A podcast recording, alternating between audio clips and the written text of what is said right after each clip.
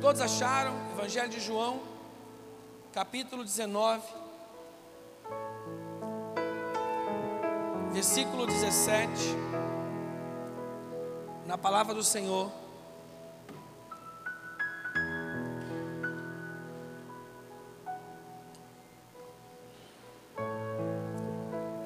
Diz assim: Tomaram eles, pois, a Jesus, e ele próprio, carregando a sua cruz, saiu para o lugar chamado Calvário, Gólgota em hebraico, onde o crucificaram e com ele outros dois, um de cada lado e Jesus no meio. Amém. Podem vos assentar.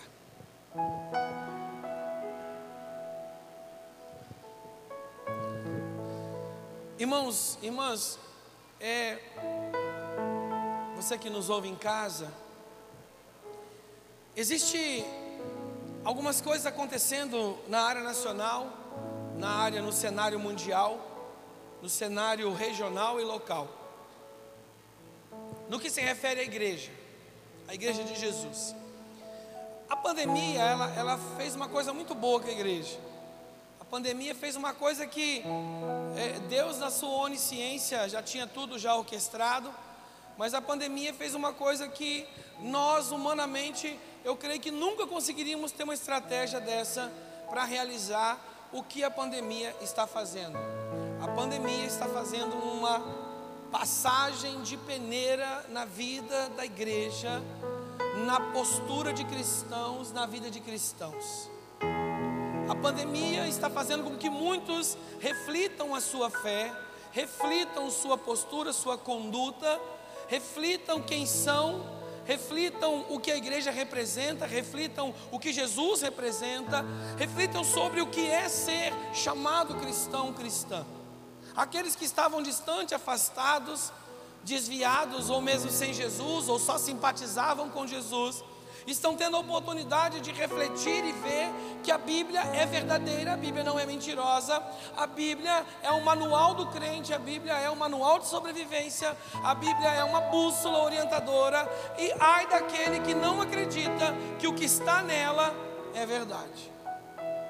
Essa semana eu usei uma frase num atendimento pastoral que eu fiz, que depois eu fui para casa refletir na frase que eu disse. Eu cheguei em casa e falei para minha esposa: Eu nem sabia que eu sabia que eu sabia disso. Como é que eu sabia que eu sabia disso se eu não sabia que sabia que sabia disso?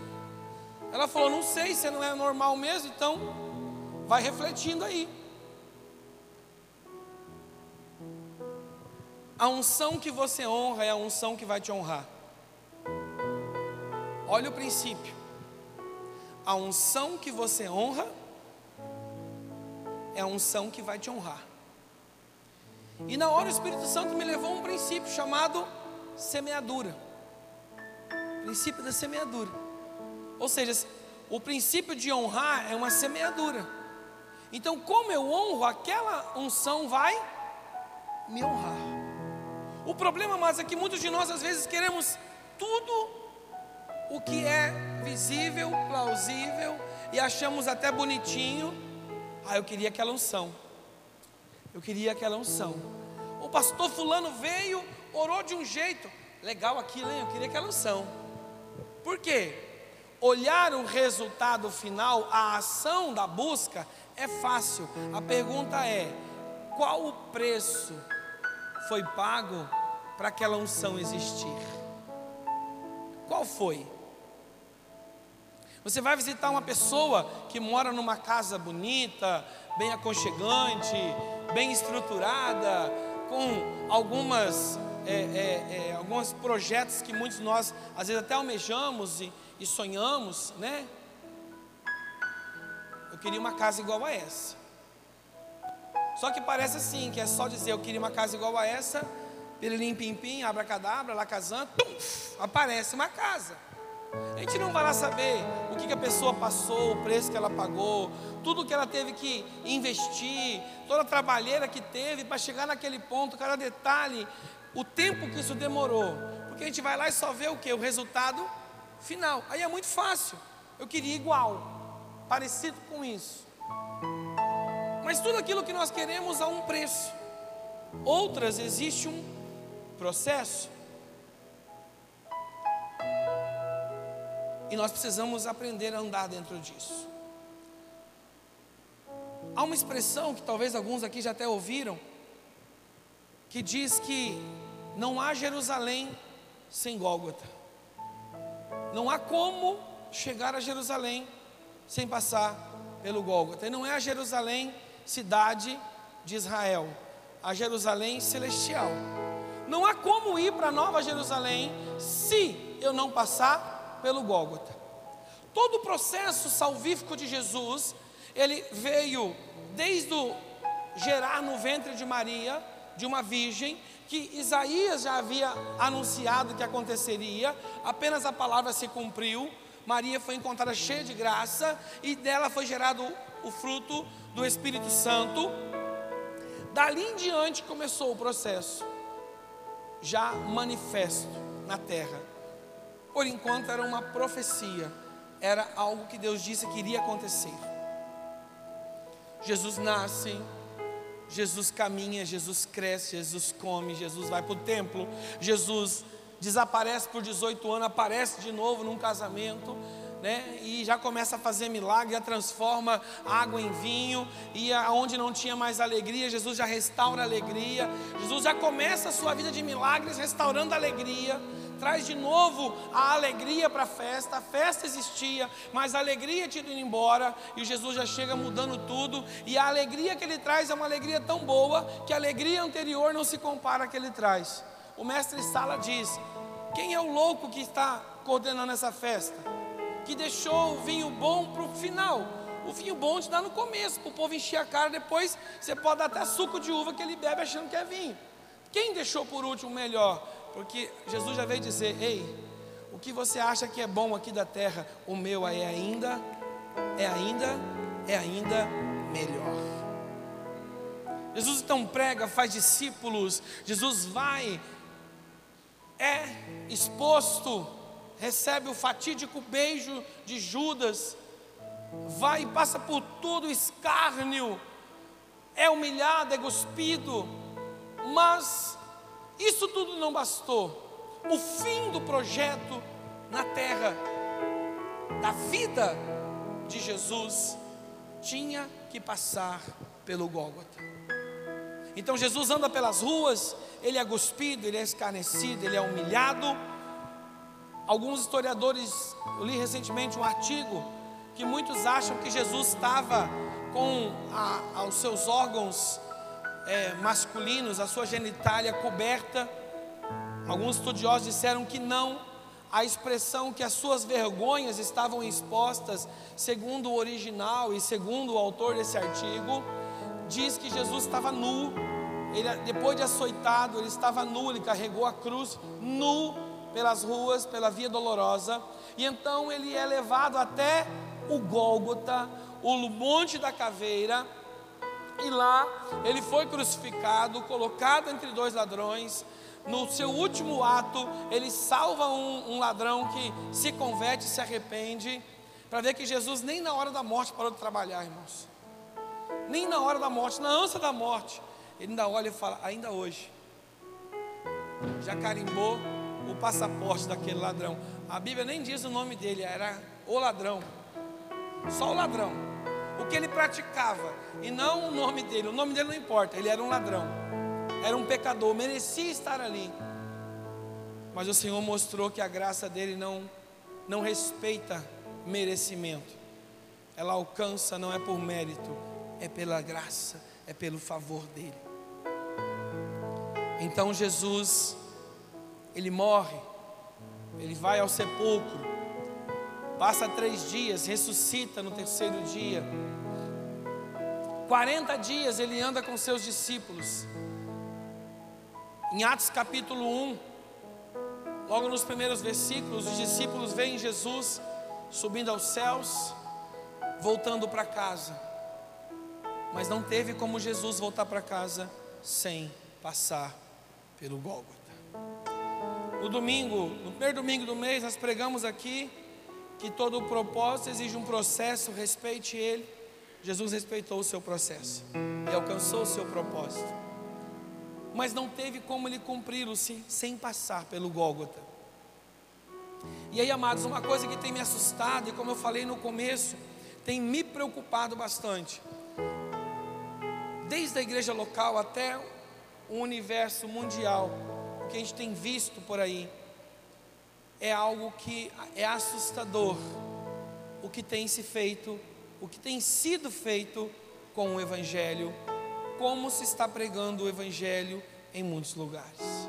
Um Evangelho onde não cobra, um evangelho que não leva a uma mudança, um evangelho que não confronta, um evangelho inclusivo, mas não inclusivo no princípio de que o Senhor não faz acepção de pessoas, mas inclusivo no princípio de que venha como está, continue como está, porque a graça vai te salvar.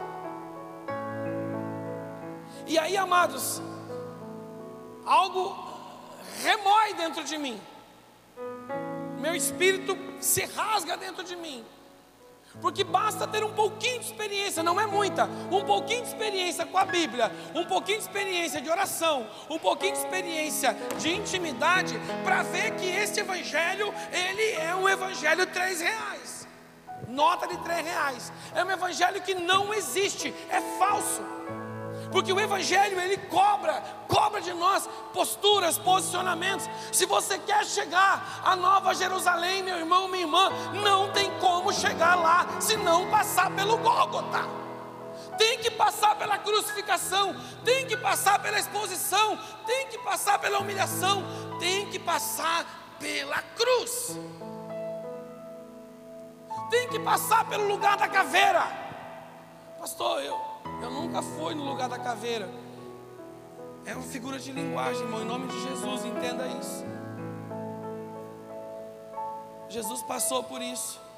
Olha, Jesus, eu quero te aceitar, mas eu não quero perder nenhum dos meus amigos.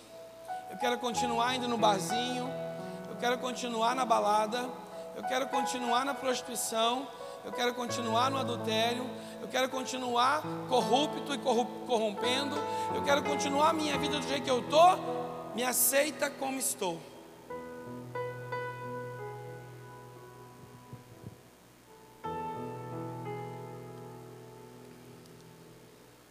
Só se nós rasgarmos a Bíblia. Só se nós rasgarmos a Bíblia e a igreja não for mais dirigida pela palavra. Porque o que está aqui dentro diz o contrário. O que está aqui dentro diz o contrário.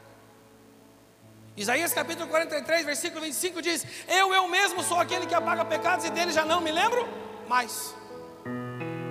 Ou seja, se Deus é aquele que apaga pecado e não se lembra mais, é necessário para que eu chegue na Nova Jerusalém, que os meus pecados sejam apresentados diante dele. E como é que Deus perdoa pecado? Ele chega na pessoa, olha assim, aquele é muito pecador, está muito carregado de pecado. Chama o, o querubim ungido que anota pecado no livro da vida, dá uma deletada ali, porque a carga está muito pesada apaga um pouco dos pecados dele para ele continuar a andar mais leve. É essa a graça que a Bíblia prega? Não. A graça que a Bíblia prega é aquela uma que chega. Eu me submeto, Senhor. Sou eu, vermezinho. Porcaria nenhuma, Senhor. Eu preciso do teu perdão. Olha o que eu tenho feito com a minha vida.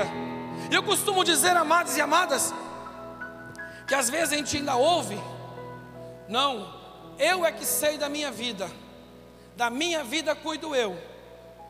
E eu estava ajudando um rapaz que queria se libertar das drogas. E chegou um determinado momento que ele falou: Olha, pastor, legal, mas ó, da minha vida cuido eu.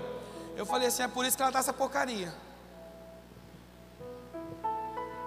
Porque o dia que você deixar Jesus cuidar dela, você sai dessa droga esse vício para de reinar na sua vida. Enquanto for você que manda nela, essa porcaria de vida que você tem é o que você vai ter. Se fosse bom você cuidar dela no, no auge dos seus 27, 28 anos, já começou três faculdades e não terminou nenhuma. Ainda é um VASP. Vagabundo associado sustentado pelos pais. Não conseguiu fazer nada na sua vida. Tem que roubar os pais para manter seu vício. Vai dobrar a tua história se você chegar lá do mesmo jeito. Se você cuidar da sua vida fosse bom, ela não tava essa porcaria que ela tá, meu filho. Você precisa deixar Jesus assumir as rédeas da sua história. Você precisa deixar Cristo assumir as rédeas da sua história. Deixa Jesus mudar o rumo dela. Diga, tenha coragem de dizer para Jesus isso. Não tenha medo do Gólgota, não tenha medo da caveira, não tenha medo de pregar na cruz. Vai lá, meu irmão. Jesus mostrou como fazer. Jesus ensinou. Ele é, ele aponta. Ele é não só aquele que é a, a salvação, mas também a sua cruz aponta para a salvação. É como se fosse uma seta fluorescente, piscante, um caminho de luz construindo. A questão, amada, é que vai chegar um momento na nossa história que nós vamos chegar numa encruzilhada. Existe o caminho estreito, a porta estreita é a porta larga, o caminho estreito é o caminho largo. Você vai ter que escolher. Se você vai querer caminhar pelo caminho largo, passar pelo calvário do caminho estreito, ou você vai escolher não ter cruz não ter sobre você nenhuma responsabilidade e viver o caminho largo. O problema do caminho largo, amados, é que no final dele Satanás te espera de braço aberto. E a capetada está fazendo a festa já. A rave já começou. Porque o fim desse caminho é morte. Pastor, mas eu acredito que Jesus conhece o meu coração. E eu digo para você, é por isso, é exatamente porque Jesus conhece seu coração, que você está em perigo. A boca fala que quem está cheio? Que o pulmão? Que o rim? Que o seu cérebro? A boca fala que o coração está cheio. Se o Senhor conhece teu coração e a tua boca não tem dito aquilo que é a palavra ensina, é o teu coração que vai te condenar, filho é justamente o teu coração que vai botar você em condenação eterna. Ah, eu quero muito ser salvo, eu quero muito morar no céu, mas eu não quero essa chatice, coisa que crente tem que fazer. É a mesma coisa você dizer que quer ser cirurgião cardiovascular e não fazer a faculdade de medicina, não fazer a residência e não fazer a especialização, filho. O meu coração, você não bota a mão nele, nunca na face da terra. Você passando pela faculdade, eu vou avaliar o seu atendimento. Imagina você não passando por ela. Você quer o céu, mas não quer passar pelo processo? Você quer o céu, mas não quer crucificar as velhas paixões, as concupiscências, os desejos, as vontades? Você quer o céu, você quer a Nova Jerusalém, mas não quer passar pela via dolorosa? Você não quer passar pelo monte? Você não quer passar pelo lugar da caveira? Você não quer a crucificação? Você não quer o escárnio? Você só quer colher o fruto? Ah, mas Jesus morreu para me salvar. Exatamente, foi para te salvar. Agora é necessário, esse para te salvar, é preciso um posicionamento. Não barateie a graça, não barateie a cruz, não menospreze o Calvário.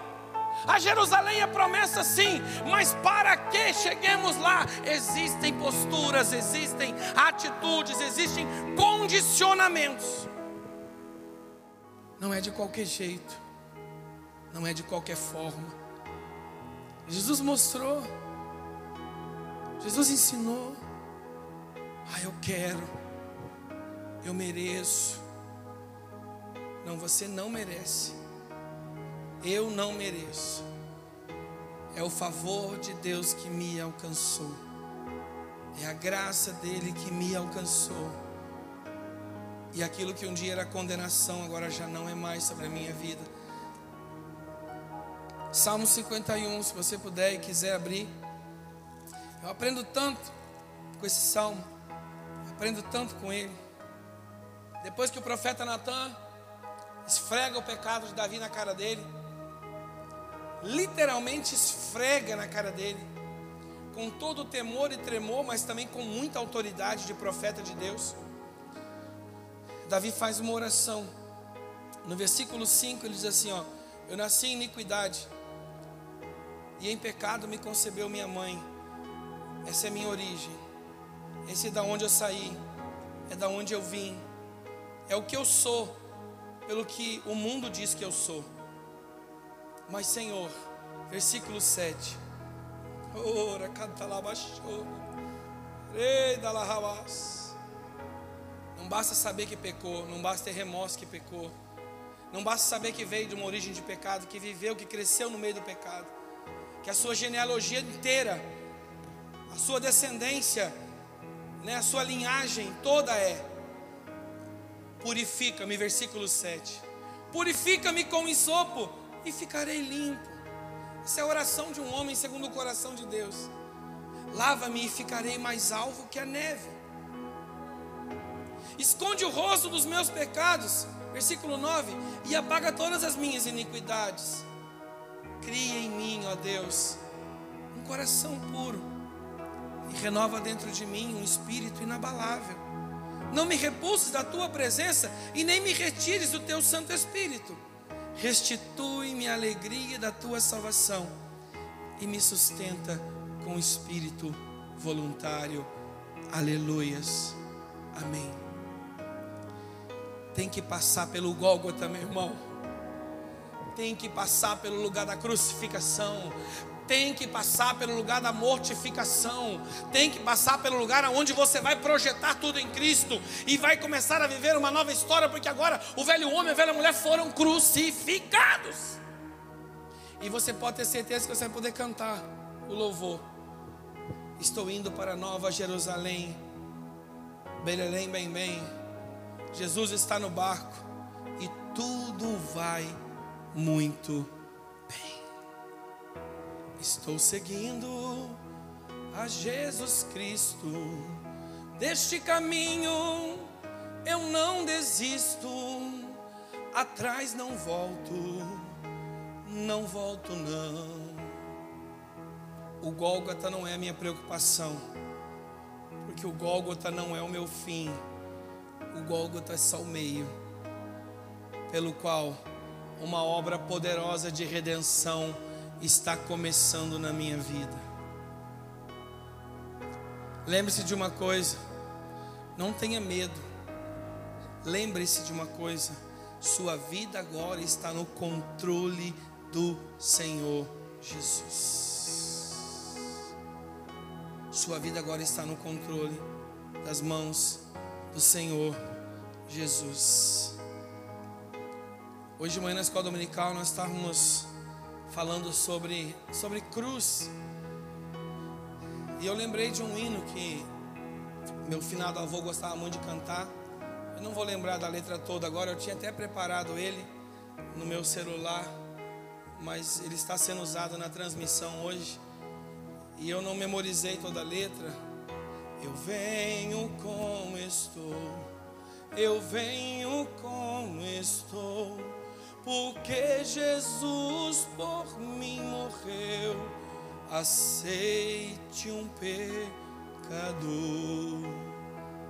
Eu nada tenho a oferecer. Amados, é o hino 245 do nosso inário evangélico. É muito forte você entender isso. Você vem como está. O Senhor te aceita como pecador que você é. Mas agora vai começar o processo do Gólgota na tua vida. O processo da crucificação das paixões, do velho homem, da velha mulher, do desejo, do meu eu, do meu ego, das minhas vontades, dos meus projetos, da, do meu, do eu, da minha. E passa a ser agora o teu, o que te agrada, o que o Senhor quer, o que é bom, Pai, para o teu projeto. E eu só sou parte disso tudo ah, pastor, eu até quero seguir a Jesus. Eu até gosto de ir na igreja. Mas eu não gosto de ninguém dizendo para mim o que eu tenho que fazer, o que eu não tenho que fazer. Ah, eu não gosto que ninguém me diga as coisas. Primeiro, você precisa tratar uma coisa na sua vida. Você tem problema com figura de autoridade. Não sei qual é a área que gerou isso em você, qual é o trauma que você tem, mas uma boa orientação. Procura tratar isso na sua vida. Você que tem dificuldade em receber orientação, direção, você que tem dificuldade de lidar com não, para, faz aqui, segue ali. Você tem problema com figura de autoridade, você precisa rever isso o mais urgente possível. Isso vai te fazer muito mal a médio e longo prazo a tua história. E amados, ah, pastor, não gosto que homem nem mulher fale comigo. Ótimo. Melhor ainda. Então deixa Deus falar com você. Agora te prepara. Porque Deus tem um jeito manso. Mas Deus também já jogou um cara no mar, passou com um peixão, três dias depois dele vomitou ele na beira de um rio. Eu imagino que na beira da praia aquele homem chamado Jonas saiu só a baba só a catinga de resto de peixe. Mas foi o processo. Então Deus tem várias formas de falar com você. Mas se você não gosta que homens, pastor, líder, fale com você, deixa Deus falar. É maravilhoso. Só se prepara. Porque às vezes a, Bíblia, ela. O Espírito Santo ele dá aquela embalada, amados, uns quatro metros para trás. E só dá dois pulinhos, dá de voadeira no meio do seu peito. Mas com os dois pés fechados. Que é de cair, de capotar para trás. Só que esse é o jeito suave de Deus. Porque esse tratamento ainda é melhor do que passar a eternidade no inferno gemendo debaixo do jugo de Satanás. É tempo de nós sermos despertados. Pastor, você está pregando para mim, eu sou crente, pastor. Eu já conheço isso tudo. Aí eu pergunto para você: você está praticando tudo isso? Porque conhecer, amados, a gente conhece, mas a gente nem sempre pratica. Eu não preciso de salvação, eu mesmo sou a minha salvação. Tudo está em mim. Legal para você. Pena que não tem um céu para pessoas assim. O céu é um só. O mesmo céu que eu vou morar é o mesmo céu que o irmão Fernando vai morar. Então é bom começar a me entender com ele aqui, porque nós vamos ser vizinhos lá. Olha para esse irmão que está do céu e fala assim, hein? Vamos nos entender aqui, porque nós vamos passar a eternidade junto. Aleluia, você crê nisso? Você vai passar a eternidade com seu irmão? Seu irmão já é salvo, você já é salvo, salva no Senhor, amém? Vamos começar a nos entender aqui, irmãos. Vamos manifestar amor aqui, vamos manifestar graça aqui, vamos manifestar misericórdia aqui, perdão aqui. Isso aqui é só preparação. O que nos espera na glória é muito melhor. Corpos incorruptíveis, nem concupiscência da carne, nada vai nos abalar naquele lugar. Não tem doença, não tem nada. Não barateie a graça, não negocie a sua eternidade. Abra mão de si, abra mão de você mesmo, para o Senhor, para as coisas do Senhor, para aquilo que Ele tem. Pastor, mas eu, eu gosto de fazer certas coisas. Irmãos, eu também. Tem um monte de coisa que eu gosto de fazer. Mas aí a Bíblia diz assim: filho, tudo te é lícito, mas nem tudo te convém. E eu digo assim: Senhor, me é lícito, mas me convém, aí o Espírito Santo vem e fala: Não, o que, que eu digo? Beleza, então fica aí, tchau, fui. Não me convém. Se não me convém, pode ser lícito, mas o Espírito Santo diz que não me convém. Não convém aos santos, não convém àqueles que decidiram passar pelo Gólgota. Amados, o que, que adianta eu ir para a cruz e na primeira situação eu desço da cruz, resolvo na força do meu braço, aí digo, Jesus, olha, chama o anjo para pregar eu de novo, porque aquele negócio o senhor demorou para fazer, eu tive que tomar dar, minha atitude. Né? O senhor está muito devagar aí no céu, o senhor está com a sua, a sua equipe de apoio está meio lenta. Eu fui lá e dei um jeitinho, agora chama o anjo para me pregar de volta na cruz de novo. É assim? É esse é por esse tipo de cristão que Jesus morreu na cruz do Calvário? É por essa igreja que Jesus morreu na cruz do Calvário? Não. A nova Jerusalém, Amados, Cristo não foi crucificado dez vezes, ele foi crucificado uma única vez. Ele foi sepultado, ressuscitou no terceiro dia, subiu aos céus e não voltou mais. Só que quando ele voltar de novo, não é para ser crucificado, não é para ser humilhado, não é para ser escarnecido, é para buscar a sua noiva, ataviada, ornada, preparada, perfumada, santa, que escolheu abrir mão de muito, de muito, porque no final não era nada, e aquilo que aos olhos de muitos não era nada, se tornou a pérola mais preciosa, a joia de maior valor morar com Deus, morar com o Senhor, ser eterno com Ele.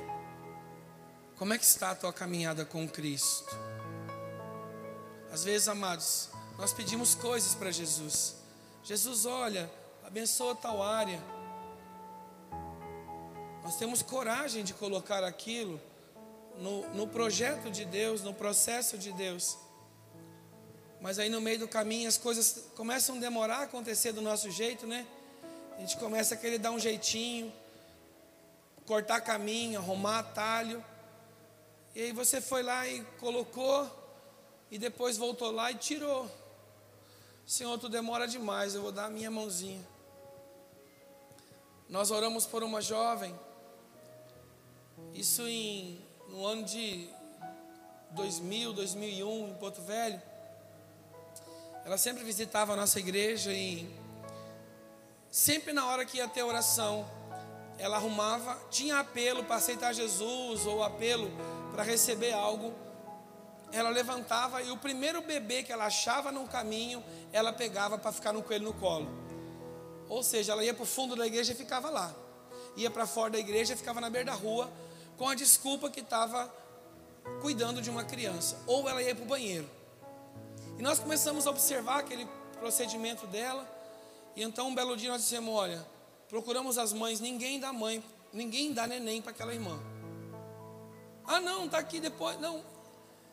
Ninguém deu bebê para ela. E aquele dia foi um, um apelo muito interessante. O pastor Pedro pregou. E então já tinha duas irmãs de prontidão. Quando ela foi para o banheiro, as irmãs seguiram ela, abordaram ela no meio do caminho e perguntaram para ela por que, que ela estava tomando aquela atitude. E ela já se enfureceu. E quando ela levantou a mão para a irmã, a irmã já meteu Jesus na frente, ela já caiu endemoniada. Já levaram ela para uma salinha que tinha no fundo da igreja e começaram a orar com ela. E já foi mais dois irmãos para lá. E demônio sai, demônio volta, vai e volta, aquele ioiô da bexiga. E então, uma batalha foi travada ali. Por final, nós conseguimos recuperar a lucidez dela. Sentimos que havia alguma opressão muito forte. Nós perguntamos para ela algumas coisas e ela disse: Nós perguntamos por que estava naquela condição. Ela falou assim: é, Eu fiz um pacto com Satanás. Por que, varoa? É que eu tive um filho com um rapaz e como eu comecei a usar droga e, e me perdi no caminho, nós nos separamos. Ele entrou na justiça e conseguiu a guarda da minha filha. E eu sinto muita falta e saudade dela. E eu fui para a igreja, eu orei para Jesus devolver minha filha, mas a justiça é muito lenta e demora demais. E então eu fui num terreiro e fiz um pacto para ele me dar minha filha. E sempre que eu quero passar um tempo com a minha filha, eu vou lá e renovo o meu pacto e acaba que Satanás me dá o que eu quero. Mas por que você fez isso? Ela falou: às vezes Deus demora demais. Cuidado, cuidado como diz respeito ao processo. Nós falamos para ela, mas você não perdeu a sua filha porque Deus é mau. Você perdeu a guarda da sua filha porque você é irresponsável. Porque você sabia que se drogar e viver do jeito que você estava, isso geraria a perca. Mas você escolheu a droga ao invés da sua filha. E agora você está culpando Deus. Culpando Deus, quer que Deus vá lá e patrocine o seu pecado. o seu marido que não é drogado, que está um bom pai que cuida bem, e você quer você ter a guarda por um capricho seu. Ela fez assim para nós, ó. Resultado, voltou para casa endemoniada. Você não expulsa um demônio de quem não quer ser liberto. Nunca mais apareceu na igreja. Mas eu nunca mais me esqueci daquela frase. Deus demora demais. O diabo dá mais rápido. A pergunta é: a que preço? Porque não é só o pacto, o vício. O problema é a eternidade, irmãos. Aonde isso vai levar a passar a eternidade? Não quer passar pela cruz, não quer passar pelo Gólgota, só quer a nova Jerusalém. Só quer entrar pelas ruas de ouro. Anjo cantando de um lado, anjo cantando de outro, querubim de um lado, querubim do outro, os santos do Senhor e ela que não pagou nenhum preço, ele que não pagou nenhum preço, também no meio. Sinto muito informar algo. O reino de Deus é graça, mas o reino de Deus também é tsequenu, é justiça. E não é a justiça justiceira, é a justiça justa, que justifica, mas que também não faz vista grossa para o pecado. Se você decidiu confiar, confia. Passa pela cruz. Jesus não abriu mão. Jesus, lá no monte Getsemane, ele falou: Pai, se puder, passa. Mas contudo, seja feita a tua e não a minha vontade. E prevaleceu a vontade do Pai. Ele teve que passar pelo escárnio, teve que passar pelo vitupério do, cal, do Calvário. Mas por causa disso, você e eu temos acesso ao trono da glória e viveremos eternamente com Ele. Aí onde você está sentado, sentada, feche seus olhos. Senhor, eu quero pedir que o Teu Espírito Santo visite agora, Senhor. Que o Teu Espírito Santo visite agora e traga a memória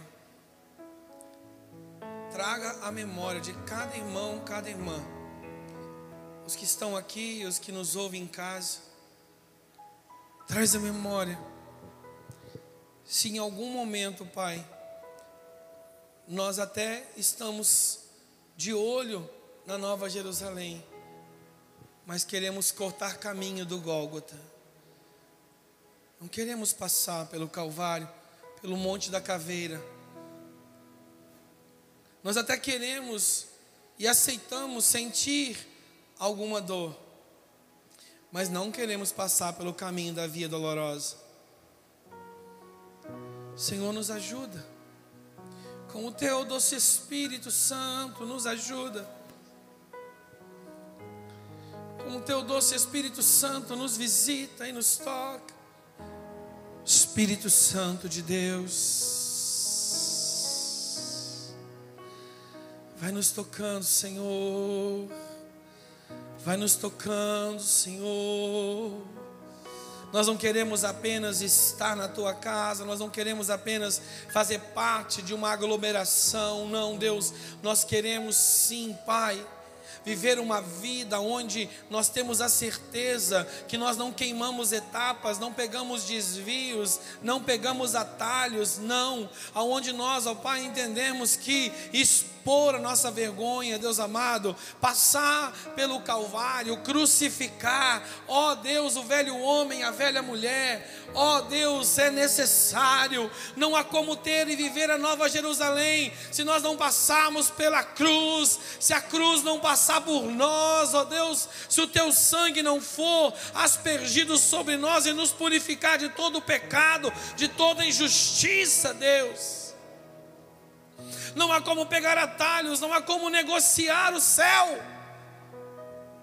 Eu preciso entender, ó Pai, que urge o tempo, é chegada a hora, e em breve o Senhor está voltando para buscar a sua igreja, e é necessário que eu me entregue, é necessário que eu não resista mais, é necessário que eu não apenas goste de estar na tua casa, que eu simpatize, ó Deus amado, com o Evangelho, que eu goste dos louvores, que eu até goste da comunhão, mas não queira abrir mão do meu eu, da minha vontade, ó Deus, que que eu não queira me submeter à obediência, e esta obediência é a que vai me manter no trilho daquilo que o Senhor tem, quer, pode e vai realizar na minha vida.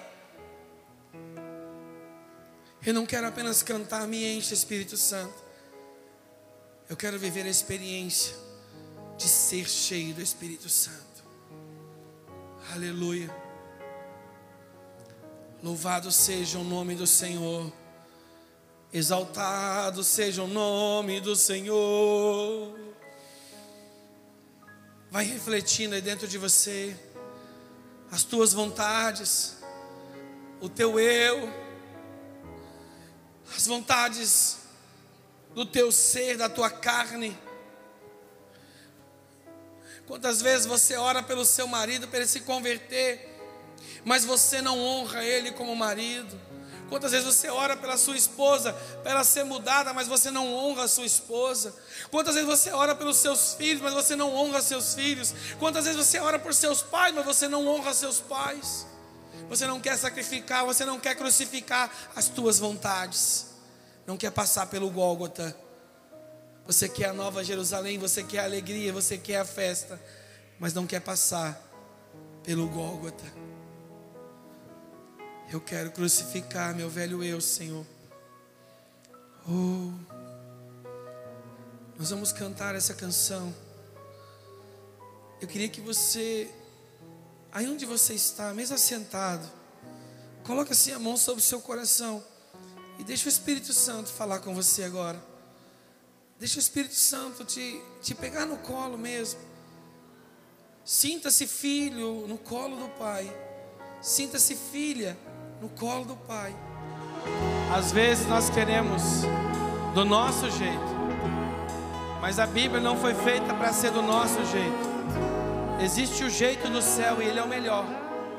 Ele é o melhor. Você tem que passar pelo Gólgota, vamos passar pelo Gólgota. Porque tem uma nova Jerusalém nos esperando. Tem uma cidade nova nos esperando. Há uma Jerusalém celestial aguardando mas tem que passar pela cruz. Eu queria fazer um convite, na verdade, dois essa noite. Levante suas mãos ao céu. Que o amor de Deus, o nosso Pai, a graça do nosso Senhor e Salvador Jesus Cristo e o doce consolo do seu Santo Espírito seja sobre cada um de nós agora e para sempre. Amém.